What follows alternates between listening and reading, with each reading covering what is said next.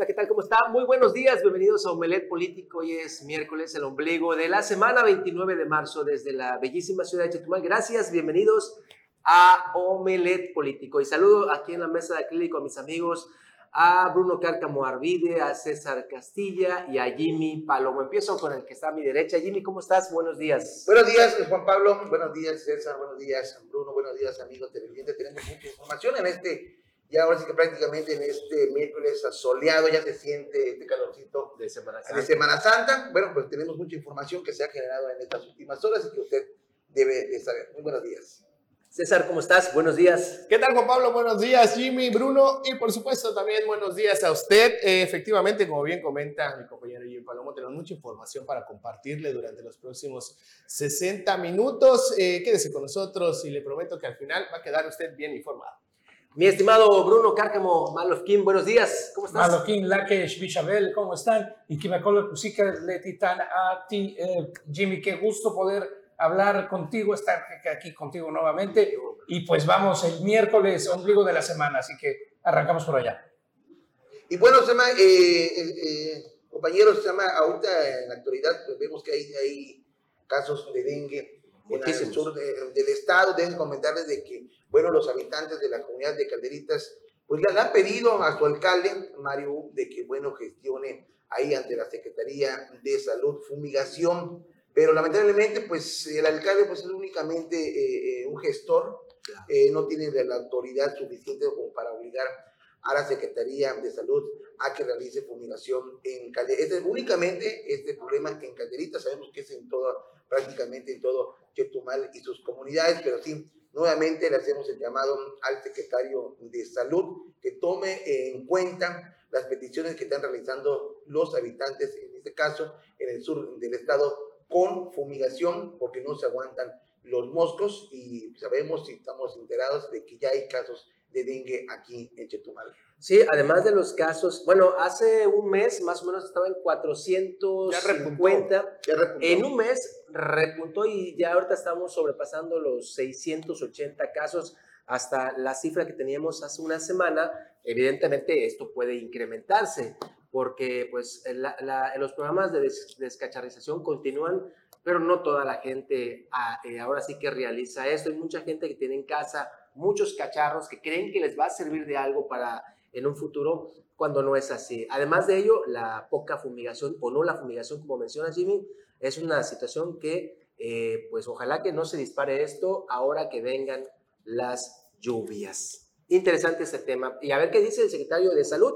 Reiteramos, como siempre lo decimos acá, Bruno César Jimmy, los micrófonos de Omelet Político están abiertos para cuando decida venir el secretario a informar cómo está esta cifra, porque es un dato eh, delicado. El dengue ya causó una muerte aquí en Quintana Roo y es necesario saber las medidas que está haciendo también el sector salud. Y sí, eh, eh, y sí, y sí Juan Pablo, como, como bien señalas, es necesario saber cuáles son las medidas. Hace casi dos semanas empezamos a dar la, la noticia aquí en, en, en Omelet Político y en ese momento nos ubicábamos como el primer lugar a nivel nacional, superando dos a tres a, Yucatán. Teníamos 639, 640 casos ya y había silencio. Estas dos semanas que hemos visto, incremento en casos y el mismo silencio. Y es que también hay que mencionar que no solo es en el tema del, dengue, sino que la Secretaría de Salud en estos momentos, bueno, ya en estos seis meses de la actual administración, incluso se ha visto demasiado o, más bien apagada por completo, eh, no solo en el tema de dengue, sino que también en otras campañas que también se deben de aplicar por parte de la Secretaría de Salud.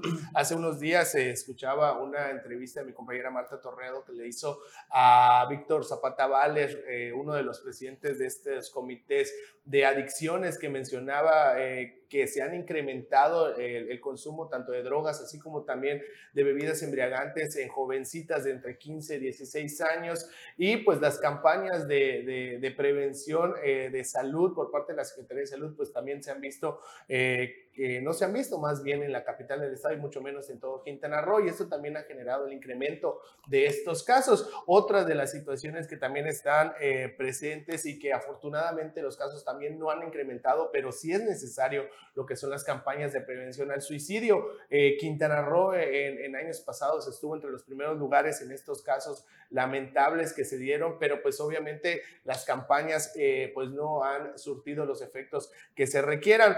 Eh, reiterando también el tema del dengue, pues las fumigaciones, estos recorridos que se hacían por parte de los vectores en el, que repartían estos sobrecitos de abate, se, llama, ¿no? No lo, hemos, no lo hemos visto cuando anteriormente pues sí era pues muy común verlos en, las colonias, en las colonias centros, en las demás colonias Adolfo López Mateos y demás, repartiendo estas, estas bolsitas en los tinacos o, los contenedores de agua. En su momento también la ciudadanía chetumaleña tenía esa costumbre de acumular agua lluvia también para poder eh, tomarla y esto también era una de las condiciones que se tenían que evitar. Pero pues reitero, las, las eh, campañas de salud no la hemos visto, de plano la Secretaría de Salud se ha visto muy apagada y esperemos que pues estén pues preparando ya las condiciones para salir con todo y, por, y pues ya acabar con esta situación porque realmente Quintana Roo pues sigue en el primer lugar en casos de dengue. De dengue y lo más grave es que pues no, no hemos visto una campaña de, de información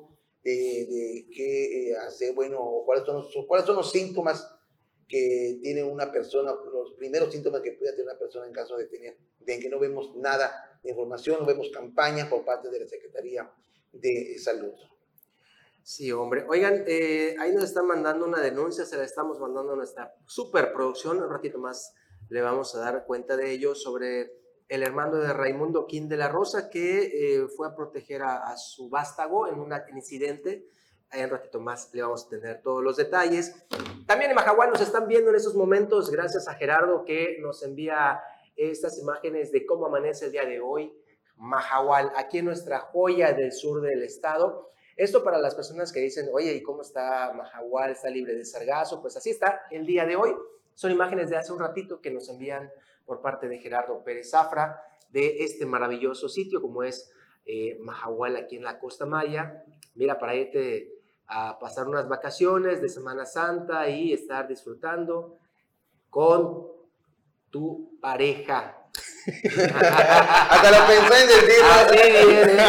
Hasta lo pensé en decirlo. Bueno, ya, ya no me manden no te videos, en, hombre. no te metas en el problema mejor? Mándenme eh, videos de otras cosas, no, de, no de, aspectos de, de, turismo, hombre.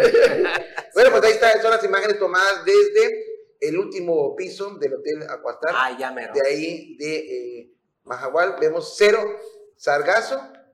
Así que. Y ya prácticamente mañana inicia la temporada vacacional de, Semana Santa. De, Semana Santa, si todavía no tiene alguna opción eh, en, esta, en esta temporada vacacional, pues ahí está. Le recomendamos Mahahual y que más eh, hospedarse en el Hotel Acuastar, donde prácticamente al despertarse lo que va a ver es el bonito amanecer que se vive en Mahahual. Igual también hace unos, hace unos meses aquí dimos a conocer eh, Juan Pablo César Bruno, sobre eh, la obra eh, inconclusa de la remodelación del malecón de Calderitas, donde dimos a conocer de que el mirador pues todavía prácticamente no estaba en su totalidad terminado, le faltaban muchas cosas de seguridad, pues luego de denunciarlo aquí en Hombre Político, bueno, pues la Dirección de Protección Civil del Ayuntamiento de Otompe Blanco le puso como una reja, un protector para evitar que la gente eh, ingresara, porque pues no hay nadie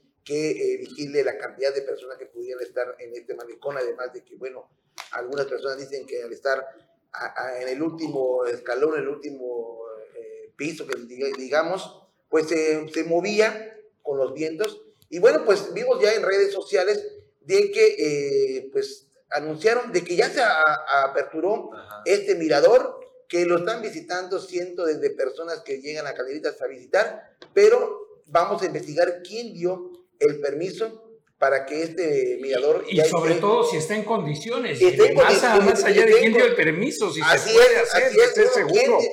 porque a este mirador le falta mucha protección, además que no hay una persona, no hay eh, un encargado de que esté vigilando la cantidad de personas. Todavía hace unos días vimos en redes sociales de que cómo la gente subía y bajaba eh, eh, de este mirador sin que eh, haya alguien de que digan, bueno, pues únicamente va a haber el, acceso para 10 personas. Esto, creo que esto que estás mencionando, Jimmy, es lo importantísimo. No, ¿y, quién dio el permiso si es una obra inconclusa? Esto es, esto es vital lo que mencionas. El número o la cantidad de personas que puedan accesar o subir a este mirador. Recuerdo nada más un video hace dos días donde en un elevador se subieron 11 personas cuando es de para 7. El elevador cayó entonces, esto de las capacidades en, en, este tipo de estructuras es importante. No sé quién esté resguardando, hey, solamente van a pasar cinco y así, ¿no? Porque imagínate que se suban un montón y... No, que suban 10, ¿cómo, cómo, cómo, giras? ¿Cómo giras para bajar ya? Así. O sea, ahí podemos tener el accidente. Lo más grave del, del asunto, te digo, es que es una, según la autoridad, dicen que es una obra inconclusa. ¿Cómo vas a poner en marcha una obra que está inconclusa? Un ejemplo, la, la cuarta etapa del Boulevard del Bahía de Remodelación, donde según eh, no, no, no la habían eh, entregado en su, totalidad y que por eso no podían tener limpio ese tramo, que porque estaba inconclusa la, la, la obra. Bueno, pero en este caso en Calderitas vamos a investigar quién dio el permiso, quién dio eh, la apertura para que este malecón, que está incluido en la remodelación de eh, Malecón de Calderitas, que es una obra inconclusa, pues ya esté funcionando. Y, pareciera, y pareciera una trampa para turistas, hombre, un peligro, porque a ver, tú eres turista, vas a un lugar y ves un mirador que está abierto, además, lo primero que consideras es hay seguridad, está bien, alguien lo pensó y está abierto para que yo pueda subir. Nunca pienses que te vas a topar con una trampa mortal. Así es, y estamos viendo que es un mirador, no es un mirador tan grande que digamos tan grueso. La base, vemos que es una base eh, eh, muy pequeña, pero bueno, esperemos que no pase nada, pero sí vamos a estar muy pendientes de quién dio la autorización para que este mirador ya sea eh, puesto en marcha, que está incluido en la remodelación del, del, del malecón de Calderitas, en una obra inconclusa. Y recordemos que también en Calderitas hace algunos años también se registró un accidente cuando se desplomó una parte que era, bueno, no era un mirador como tal, pero sí eh, unos turistas cayeron, en, eh, que estaban eh, pues más que nada ah, pues aparragados a lo que es una, un barandal que se precipitó.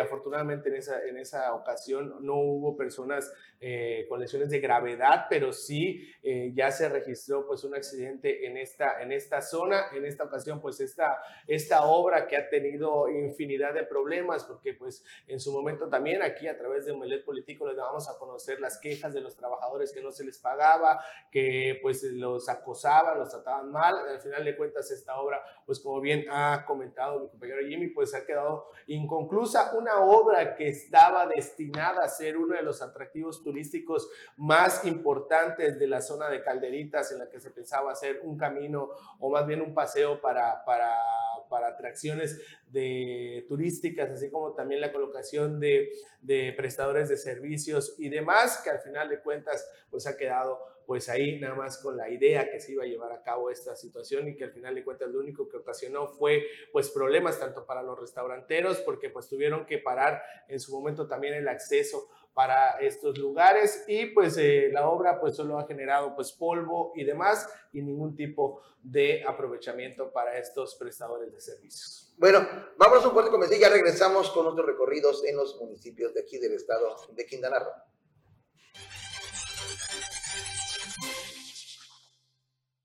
Estamos de regreso aquí a Omelet Político y vámonos ya de lleno con nuestro recorrido en los municipios de Quintana Roo y en eh, Benito Juárez se llevó a cabo la, toma de protesta, no, perdón, eh, Mara Lezama tomó protesta el Consejo Hotelero, esto eh, como parte del nuevo acuerdo para el bienestar y desarrollo de Quintana Roo.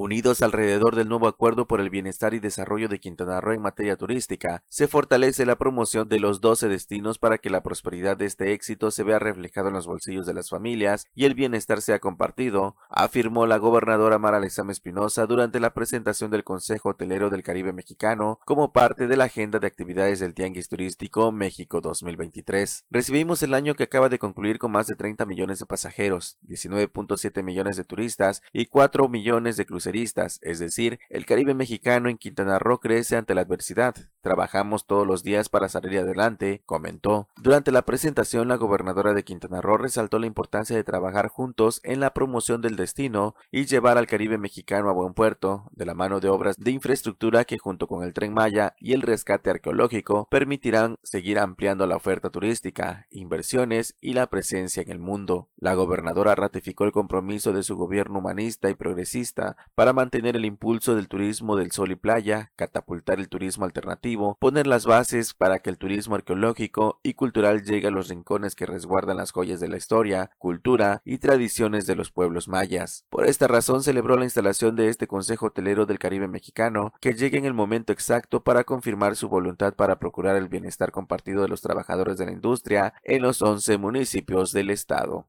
Notivisión. Y también en el municipio de Isla Mujeres, las alianzas que está tejiendo de manera fina la alcaldesa Atenea Gómez Ricalde, justamente con esos operadores en el Tianguis Turístico en la Ciudad de México, están dando buenos resultados. Aquí también estuvo con la mandataria, bueno, allá en la Ciudad de México, y aquí tenemos los pormenores sobre estas alianzas que se están tejiendo allá en el Tianguis Turístico para Isla Mujeres. La presidenta municipal de Isla Mujeres, Atenea Gómez Recalde, y la gobernadora del estado, Mara Lezama Espinosa, refrendan su alianza y liderazgo en beneficio de los isleños, y es así como durante los eventos del Tianguis Turístico de la Ciudad de México están trabajando de la mano para seguir posicionando la isla como uno de los mejores destinos a nivel internacional. En el segundo día de actividades, la presidenta municipal Atenea Gómez acompañó a la gobernadora en la toma de protesta del nuevo Consejo Hotelero del Caribe Mexicano. En un desayuno realizado en el Hotel Camino Real, se conformó formó este consejo presidido por Antonio Chávez Palomo e integrante por las cinco agrupaciones de hoteles del estado y Aclubat, que en conjunto aglutinan más de 127 mil cuartos de hotel. Ahí la gobernadora motivó a todos los integrantes del consejo para seguir trabajando por el bienestar de Quintana Roo y su gente. De la misma forma, la presidenta municipal sostuvo conversaciones con hoteleros para refrendar las palabras de la gobernadora y a invitarlos a seguir trabajando en unidad. Notivisión. Bueno, ahora vámonos con información del Ayuntamiento de Tulum. El Ayuntamiento de Tulum se sumó al programa de desarrollo turístico implementado por el Fondo Nacional de Turismo. El Ayuntamiento de Tulum se sumó al programa de desarrollo turístico implementado por el Fondo Nacional de Turismo, FONATUR, un instrumento de planeación que detonaría a la industria sin chimenea con la llegada del tren Maya al Caribe mexicano. La entrega de estos programas fue a cargo de Bernardo Cueto Riestra, secretario de Turismo en la entidad, y Ramón Enrique Martínez, director general de Profesionalización y Competitividad Turística de la Sectur, en el marco del Tianguis Turístico 2023. En representación del presidente municipal Diego Castañón Trejo, fue Maribel Cruz Rodríguez Rodríguez, directora de promoción y transversalización de la perspectiva de género, quien recibió este distintivo que permitirá trabajar en planes, estrategias y proyectos de desarrollo turístico. Al adherirse Tulum a este programa, se buscará detonar y aprovechar el máximo potencial turístico, especialmente por el desarrollo del tren Maya. Además, los programas de desarrollo turístico permitirán identificar y decretar zonas rurales con potencial turístico, así como implementar su plan de manejo correspondiente. Notivisión. Y en eh, Benito Juárez, en Cancún, Ana Patricia Peralta eh, organizó una comida con embajadores, de, con embajadores y eh, personas de otros países.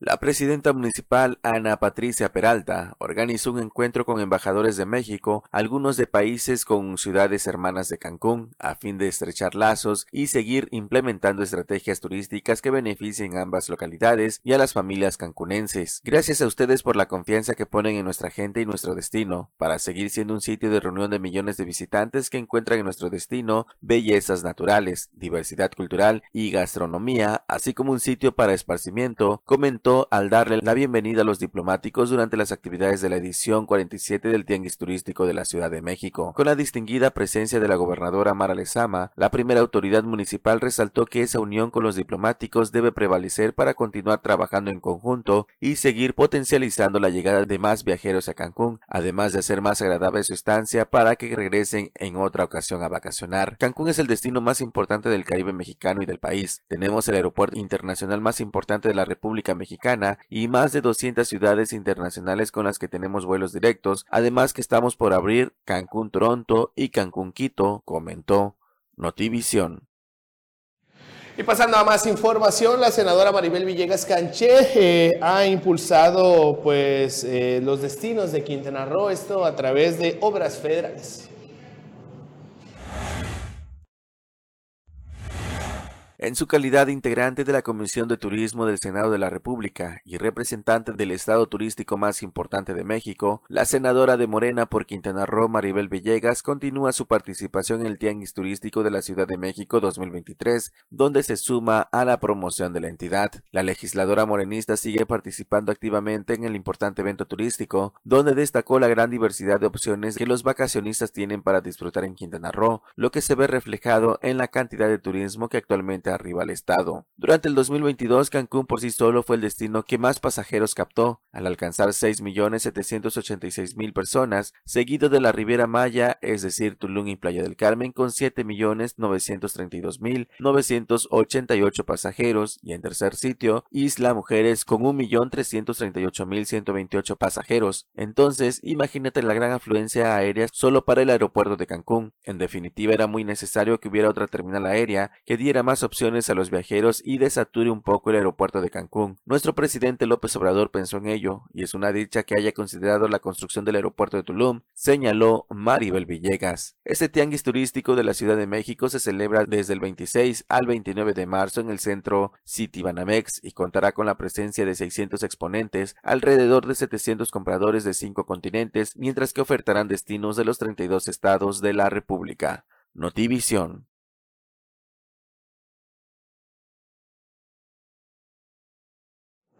Vamos hasta la isla de las golondrinas. En Cozumel información importante. Fíjese, demandarán al ayuntamiento por la posesión de una caleta y esto pues evidentemente ya va a generar ahí una disyuntiva entre autoridades y las personas que van a presentar esta, esta denuncia.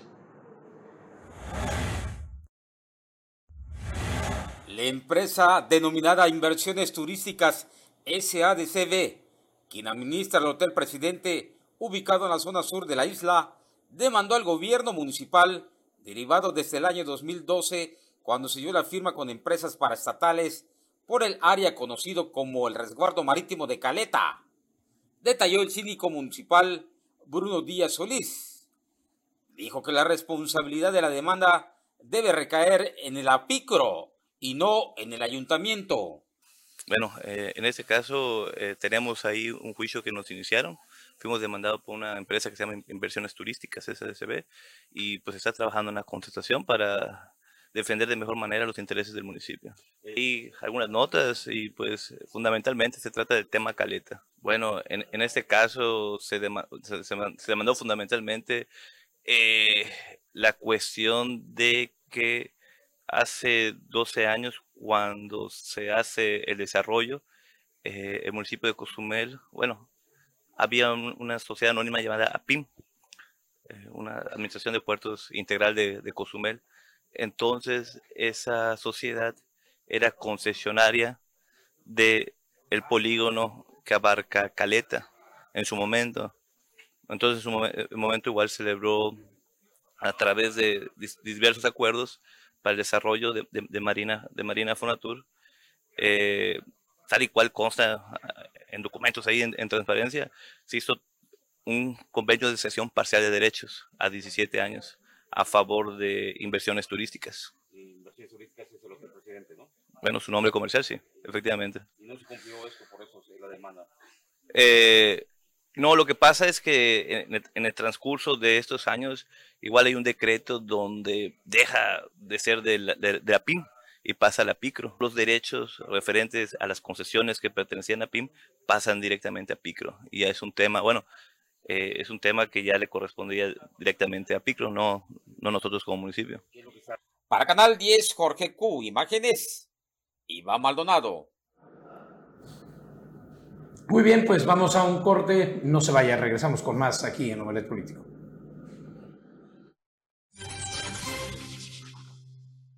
Estamos de regreso aquí en Omelet Político. Muchas gracias. Saludo con mucho gusto a mi amigo Anuar Moguel, el profe de la información. Anuar, ¿cómo estás? ¿Cómo estamos, estimado Juan Pablo, César, Bruno? Buenos días a todo el público de Omelet Político. Eh, a ver, no sé si ya tenemos producción esta denuncia que nos está llegando, mientras damos paso a, también a la información que nos trae Bruno Cárcamo Arvide. Miren, es el director, se trata del director administrativo de la Secretaría de eh, Educación. Ahorita estoy buscando aquí justamente este, este dato que nos, nos han enviado. A ver si nos puedes ayudar con, con la imagen, Marcial, para que vea usted de quién estamos hablando. Aquí estoy buscando la denuncia. Es esta persona. Heraclio. Y aquí está es que es un texto bastante grande. Efectivamente es el director administrativo, coordinador general de Administración y Finanzas, Heraclio Morales Ponce. Y ahí está... Eh, no, no, no, este, este es otro. Este, es del accidente. Sobre, el accidente. Les voy a leer eh, esta denuncia, eh, queja que nos hacen llegar a Omelet Político. Dice, esta persona se llama, es el coordinador general de Administración y Finanzas, Heraclio Morales Ponce, en vez de sumar, ha venido a restar con los procesos que como imposición ha ejercido en la operatividad, atrasando incluso procesos para la liberación de viáticos cuando trabajadores de los servicios educativos tienen que salir de viaje. Asimismo, la regulación estricta de la gestión de vehículos para salir en las mismas comisiones, vehículos los cuales están en pésimas condiciones, ya que son desde el sexenio de Roberto Borges Angulo y que, por cierto, la mayoría de ellos no son funcionales en donde todo el personal administrativo de la Secretaría de Educación tiene que salir en dichos vehículos o en su defecto obligando a, los, a nosotros a que salgamos en vehículos propios. Este señor Heraclio Morales Ponce, según la denuncia que nos está llegando, eh, dice, para pedir una autorización de algo hay que rogarle, pues te hace pasar personalmente a su despacho y sus cuestionamientos están peores que en la fiscalía. Probablemente lo que le hace falta a ese señor es levantarse de su escritorio y salir a campo con el personal que se encuentra comprometido con sus funciones. Siguiendo el texto que nos han enviado los amigos de la Secretaría de Educación, dice lo siguiente, tal parece que hasta para respirar dentro de la oficina hay que pedirle permiso a esta persona. El acoso laboral por parte del señor es incansable e incesante debido a que como niños de guardería hace sus rondines en la mayoría de las áreas para corroborar si el personal está en sus asientos, de lo contrario empieza a realizar cuestionamientos. Y así sigue el texto. Es una denuncia que nos hicieron llegar el día de ayer por la tarde. Aquí se la ponemos tal cual, sin eh, opiniones personales o ahora sí que una editorialización de esta persona como debe de ser. Y además, eh, guardando todos los, los temas, ¿no? Ahí las denuncias se respetan como tal, obviamente para que las autoridades tomen nota y de la información, porque muchas veces eh, puede interpretarse es que las denuncias que van desde el anonimato o que se salen así no tienen toda la tanta validez, pero a veces es la única opción que tienen los trabajadores para eh, ser escuchados, claro. porque a lo mejor dentro de las propias dependencias no tienen una autoridad con quien acudir o temen alguna represalia y optan por esta opción.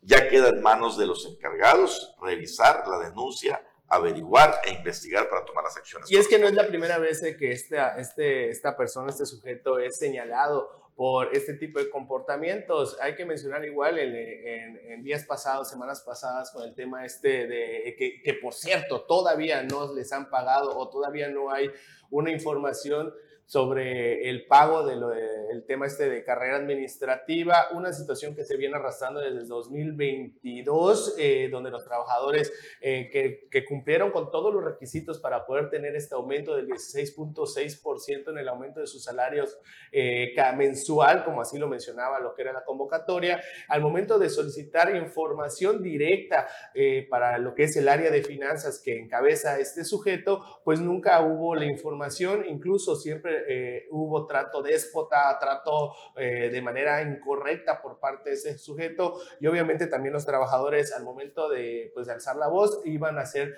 pues recriminados, incluso tenían miedo de, recibir represalias. Incluso cuando llegó el presidente de México, Andrés Manuel López Obrador, y estos trabajadores inconformes se presentaron en el Hotel Fiesta Inn para dar a conocer su inconformidad, este sujeto Heraclio Morales Ponce estuvo presente ahí en el, en el, en el hotel, incluso tomándole fotos, videos a estos, a estos trabajadores inconformes como medida de represión para pues que no hagan de conocimiento de la situación que estaban viviendo al presidente de la República. Incluso ellos dijeron que se sintieron incluso amedrentados por esta persona. Entonces no es la primera ocasión en que este sujeto, Heraclio Morales Ponce, se ve involucrado en trato indigno en contra de los trabajadores. Ahora vemos que de nueva cuenta alza la voz, está pasando algo al interior de la Secretaría de Educación, incluso también se habla que el que toma las decisiones directas es este sujeto y no Carlos Gorosica Moreno. Entonces ahí hay algo que está sucediendo en la administración de la Secretaría de Educación y que es importante que las autoridades pues ya tomen cartas en el asunto. Definitivamente. Y bueno, en otra información y en otras notas eh, relacionado precisamente con Quintana Roo, el gobierno del estado donó al tren Maya al, eh, todo el mecanismo, a la, nueva empresa que se consolidará, más de 83 mil metros cuadrados de, terreno en eh, el sur de, del estado. Esto de Tulum a Felipe Carrillo Puerto y Otompe Blanco. Eh, llama la atención no nada más la cantidad de metros, sino en el momento, porque ya las donaciones ya habían cerrado, supone que ya había terminado todo este es el anuncio que se hace en el diario oficial de la federación. El primer terreno que vemos ahí de 382 eh, y 1277 pertenece a Tulum. Los que siguen son del municipio de Carrillo Puerto. Más de 50 mil metros cuadrados es lo que le donaron. Hoy eh, llama la atención un predio en San Fernando de 23 mil 500 metros cuadrados y otro de 12 mil 500 metros cuadrados en Guadalupe. Y por último, en Otompe Blanco, en la capital, precisamente se donó otro terreno de 32 mil metros cuadrados. Y esto eh, es precisamente para las obras y para lo que se está trabajando alrededor del tren Maya. Sin embargo, no se especificó si van a ser para eh, vía de paso, las vías propias del tren, eh, estaciones, paraderos o unidades de servicio alrededor. Ciertamente, pues llama la atención y qué tan adelantado está el proceso como para que se sigan dando donaciones y se siga necesitando terreno en un plan que ya debe de estar eh, eh, básicamente completamente consolidado y ya listo todo para estar construyendo. Recordemos que estamos ya a finales de marzo, principios de abril, quedan menos de ocho meses para que esté entregada toda la obra y terminada en forma. Así que ahí están. Lo de los terrenos, veamos qué sucede y cómo procede esto y realmente dónde están y para qué se van a, destinar, ya que son extensiones importantes. Al menos la de aquí de, Chetumal, no sé si tú sabes, Juan Pablo, por dónde sea o, cuándo, cuál es ese lugar que, eh, eh, que está ubicado que no tiene nombre. Nada más son 23 mil kilómetros, no, ni idea de dónde podría ser. No, es que fíjate que también la falta de información clara y precisa, porque Mucha gente todavía dice, es que no va a haber estación aquí en Chetumal, es que están limpiando aquí al, al, ladito del aeropuerto.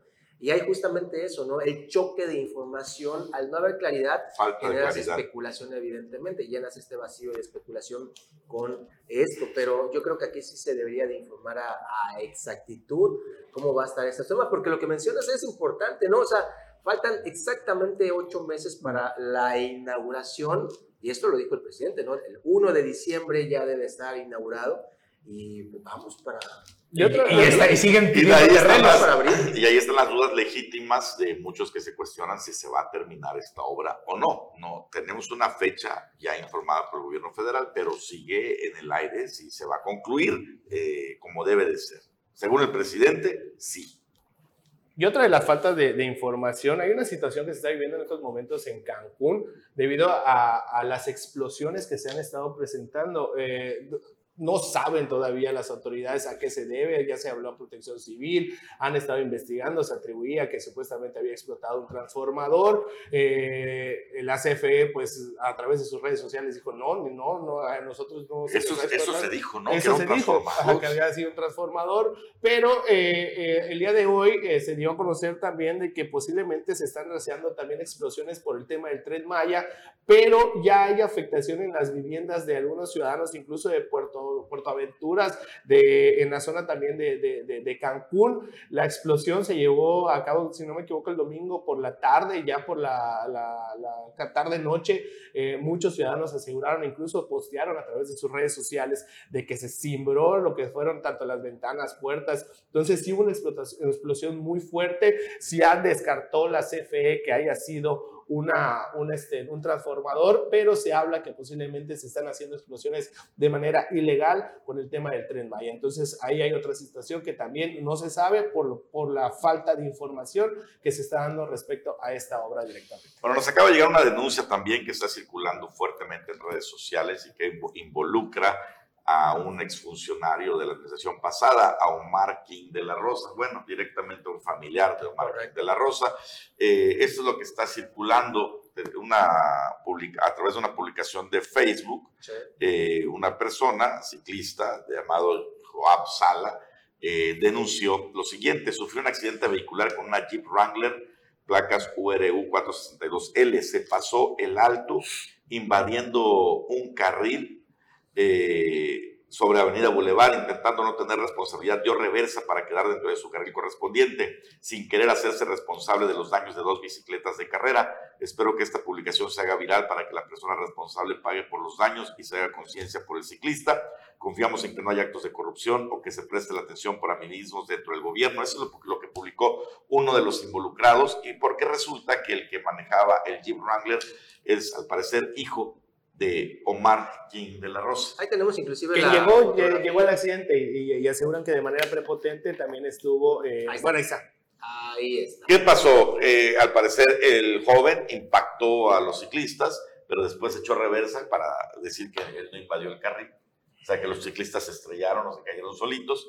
Y ya llegó Omar King de la Rosa. Como todo padre, eso se entiende. El problema es que se está denunciando que llegó con prepotencia eh, y que quiso intimidar ahí, decir que no pasó nada. En que acabó el tema, se fueron a la fiscalía y lo que están solicitando o por lo que están reportando la denuncia a los ciclistas es, uno, para evidenciar que no hay influencias de ningún tipo en el actual de la fiscalía y dos, lo que exigen es que les paguen los daños. Aquí, mire, no hay vuelta de hoja y esto lo debe saber Omar King perfectamente. Cuando hay ciclistas involucrados, la responsabilidad siempre es el automóvil, el más grande, el vehículo más grande. Y esas bicicletas no son nada baratas. ¿eh? Y estamos hablando de 50 mil, 60 mil pesos. Y de hecho, estos jóvenes están entrenando para una competencia a nivel nacional. Y esta, y esa, obviamente, la, la, la, bicicleta que utiliza, pues sí, efectivamente no es nada barato. Tampoco es barato el Jeep, más, más de un millón de pesos si quiere que le paguen los daños ocasionados por las bicicletas. Bueno, según una publicación que estaba ahí. Ahí estaba, estaba leyendo, ya ves, ¿no? Que las redes sociales unos están a favor y otros en contra. Igual decían que muchos ciclistas cuando van creen que son los dueños de las calles. Igual eso también habría que tomar en consideración. No defiendo ni a uno ni a otro, pero aquí tenemos que escuchar las, las dos versiones. Ambas versiones, efectivamente, aquí les estamos... Ahora, por lo que se ve, eh, Juan Pablo, pues todo indica que sí tuvo que haber invadido el, el carril, el, el pues vehículo, porque es, muy difícil que un ciclista se salga del carril para estrellarse con un carro. No, es, es hasta inconcebible. No. Bueno, ahí está. Bueno, otra, otra denuncia, no sé si ya tenemos igual, igual nos hicieron llegar eh, sobre los trabajos que está realizando la capa ahí por la colonia Forjadores. Eh, nos hicieron llegar esta, estas fotografías, estos, también estos videos que menciona la quejosa que eh, luego de hacer unos trabajos de, por parte de capa, pero que se subcontrató a una empresa para realizar trabajos en los medidores, se detectó que había una fuga de agua, lo que es en, en la tuberías y la persona pues aseguró que era necesario primero reparar obviamente lo que es la, la fuga para posteriormente pues ya colocar lo que es el concreto. Sin embargo, eh, no hubo atención por parte de la, de la capa a pesar de que se reportó en varias ocasiones. No sé si ya tenemos las fotografías y el video. Bueno, bueno, no está, pero bueno, al final de cuentas es esto, ¿no? Que solicitan que se, se, atienda. Lamentablemente no tenemos las imágenes en este momento, pero posteriormente se las voy a mostrar porque sí se ve eh, eh, la, la, fuga de agua que pudiera generar incluso daños en lo que es el, eh, el cimiento de la casa y pues lo que solicita esta persona es de que se atienda primero la fuga y posteriormente pues se tape estos hoyos. Y con esto vamos a un corte y regresamos con más aquí a Político.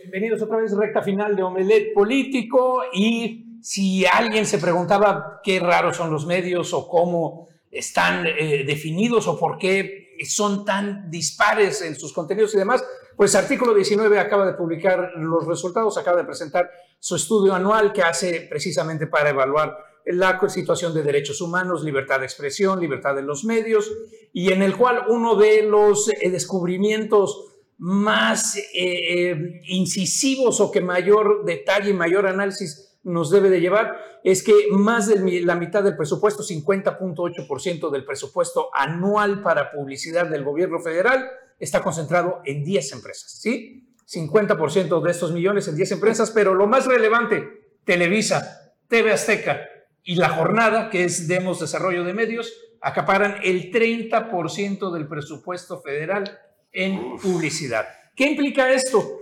Eh, usted, querido auditorio que está ahí, pues prácticamente todos los medios vivimos de la publicidad y una gran parte viene de la publicidad oficial en sus diversos espacios, sus diversos mecanismos para darle a, a, conocer y difundir toda la información que viene de aquí. El que tres medios acaparen la tercera parte de todo este paquete, pues pone, primero, todos los medios que son de redes sociales o son alternos independientes, pues completamente fuera y a punto de desaparecer. Y segundo, si no hay un medio que sea estos gigantes, estos tres gigantes, por ahí sale la octava, por ahí sale este, multimedios, salen ahí unos poquitos, pues Telefórmula, ahí está con el 1%, es muy difícil su subsistencia y el poder seguir ahí. ¿Qué sucede en la práctica? Un mecanismo de censura a través del pago de publicidad. Ahora, un detallito por ahí que podemos ver claramente, eso se, se ha manejado eh, de manera discrecional por parte de los gobiernos.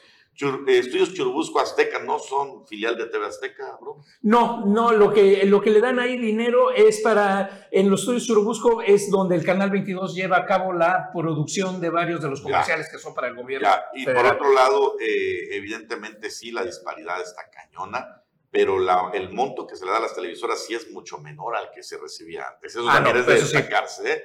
Eh, Televisa en durante el gobierno de Enrique Peña Nieto, ¿cuánto fue lo que recibía? Miles de millones, Era, Arriba de mil millones de pesos al año.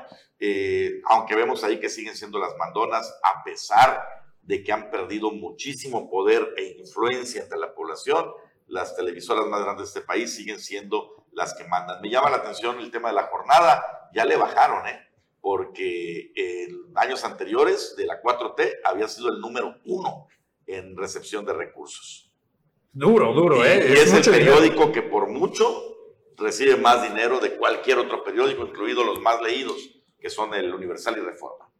Si nos vamos ahí, ¿no? Eh, esos, esos, y todavía habría que poner Excelsior, podríamos poner los cuatro, o Milenio si le agregamos eh, eh, sus eh, versiones digitales y demás. De, cualquier manera hay una disparidad. por lo que vemos ahí están recibiendo una pizcacha, ¿no? como tal. Bueno, em, nota de primera plana en todo el país, no es para menos la tragedia que se vivió en Ciudad Juárez en un centro de detención de migrantes. 39 migrantes fallecieron, pues entre calcinados y asfixiados. Eh, las imágenes son impactantes. Eh, quemaron colchones como medida de protesta, pero la falta de contención y de actuación de las autoridades, mira, ahí están, los dejaron encerrados les valió, ahí pasa otra vez. No, pues la, funcionaria que tenía las, las, llaves es la que desapareció por completo. Y, y eso que lo que supuestamente dicen que estos estaban ahí es la que estaban buscando. Bueno, pero eso es imperdonable. No puede ser el celador, el guardián. ¿Por qué no es celador, el guardián y no tiene la llave? Y me, me, pregunto yo en todo ese lugar, digo, eh, eh, exagerando la pregunta, ¿no habrá, nadie, nadie trae un arma, por ejemplo?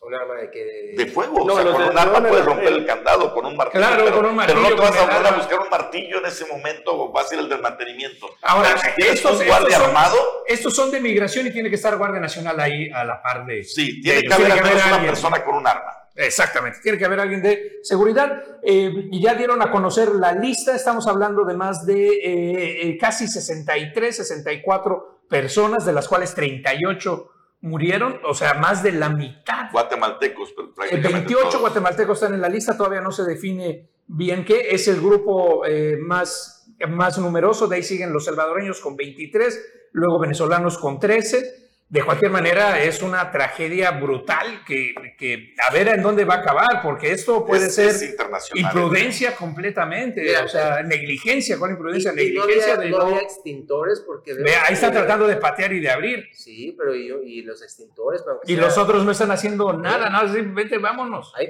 hagas caso. el extintor y echárselo ahí, pero no hicieron nada. Negligencia. Nos dejaron morirse quemados. O asfixiado. lo más probable que sea por asfixia, ¿no? Pero qué situación tan... Ahora, esto habla de eh, la precariedad y lo difícil de eh, la situación de los migrantes. Ya lo habíamos visto aquí en el centro migratorio de Chetumal, precisamente hace unos meses, cuando empezaron a llegar procedentes de Chiapas, que no teníamos dónde darles asilo, darles albergue a los haitianos. Ahorita Ciudad Juárez está más que rebasado. Eh, según los cálculos, están estimando que hay más de 7 mil migrantes en estas condiciones que están viviendo abajo de puentes, en donde ha podido el Instituto Nacional de Migración colocarlos. Ya es logro quien tiene una, una tienda de campaña o una manta o una carpa para protegerse del medio ambiente, casi todo el mundo está a la intemperie y pues vea estas condiciones. Oye, pero ya esto lo están agarrando también eh, con cuestiones políticas. Fíjate, hoy estoy leyendo el periódico Uno más Uno eh, que se me hace importantísimo darle a conocer lo que señala en su primera plana. A ver si nos puedes ayudar, producción. Uno más uno, dice Adán Augusto, culpa a Marcelo Ebrar por la muerte de esos 38 migrantes calcinados en Ciudad Juárez. Ah, caray. Sí, cara, esto es... corcholatas. Esto ya es algo que no, no, no, no pensé que se iba a dar. Digo, habría que ver, también las declaraciones eh, literales, porque luego el manejo editorial eh, puede ser también para amarrar navajas, ¿no? También el día, el periódico El Día igual está ahí señalando que Marcelo, ahí está, vea, uno más uno. Adán Augusto culpa a Marcelo Ebrar por la muerte de esos 38 migrantes calcinados. Y ahora hay que ver que el Instituto Nacional de Migración cae abajo de la Secretaría de Gobernación. O sea, es responsabilidad de la Secretaría de Gobernación. Ah, no de la Secretaría de Relaciones Exteriores. No, el Instituto Nacional de Migración, no, no, ese es interesante, ese es interesante. La, la, policía migratoria, los, los, los, los, este, los vistas aduanales y los vistas migratorios están allá, pero la estructura es de la Secretaría, de, Gobernación porque es política interna. Eh, ahí este, Entonces, a, a está echando la bolita. A ver si nos enseñas este, las primeras planas, Marcial. También el día dice Ebrar, Augusto y Garduño deben de renunciar sobre este tema que pues ya veíamos las imágenes. Todos los periódicos nacionales el día de hoy están tratando esta, tragedia. Ahora, el problema es que estrictamente a Ebrard no le toca porque él es exterior, él tiene que ver todo lo que va con exterior, son migrantes. O sea, estamos en la nebulosa gris. Y, y Augusto va a decir, ¿A mí qué? ¿Es migración? Pues sí, pero migración es una parte que queda en Ahora, el que es insalvable es el titular de, del Instituto Nacional de Migración. Y ya aseguró que ya hay, ya hay, personas puestas a disposición de la Fiscalía General de la República. Entonces, se, se, habla de que supuestamente ya están detenidos, pero pues no se dice realmente quiénes son. Los y hasta Guardia Nacional debe de seguirse, porque ahí, insisto yo, tiene que haber responsabilidad y tenía que haber un guardia, un alguien de eh, la seguridad federal. Seguridad, exacto. Y protección civil. Ojo, nadie ha hablado de protección civil. Nadie. Nos vamos, nos vamos. Tenemos que irnos ya. La producción nos dice que se acabó el tiempo. Así que gracias por acompañarnos en el político. Los esperamos mañana a la misma hora. Hasta mañana. Hasta mañana.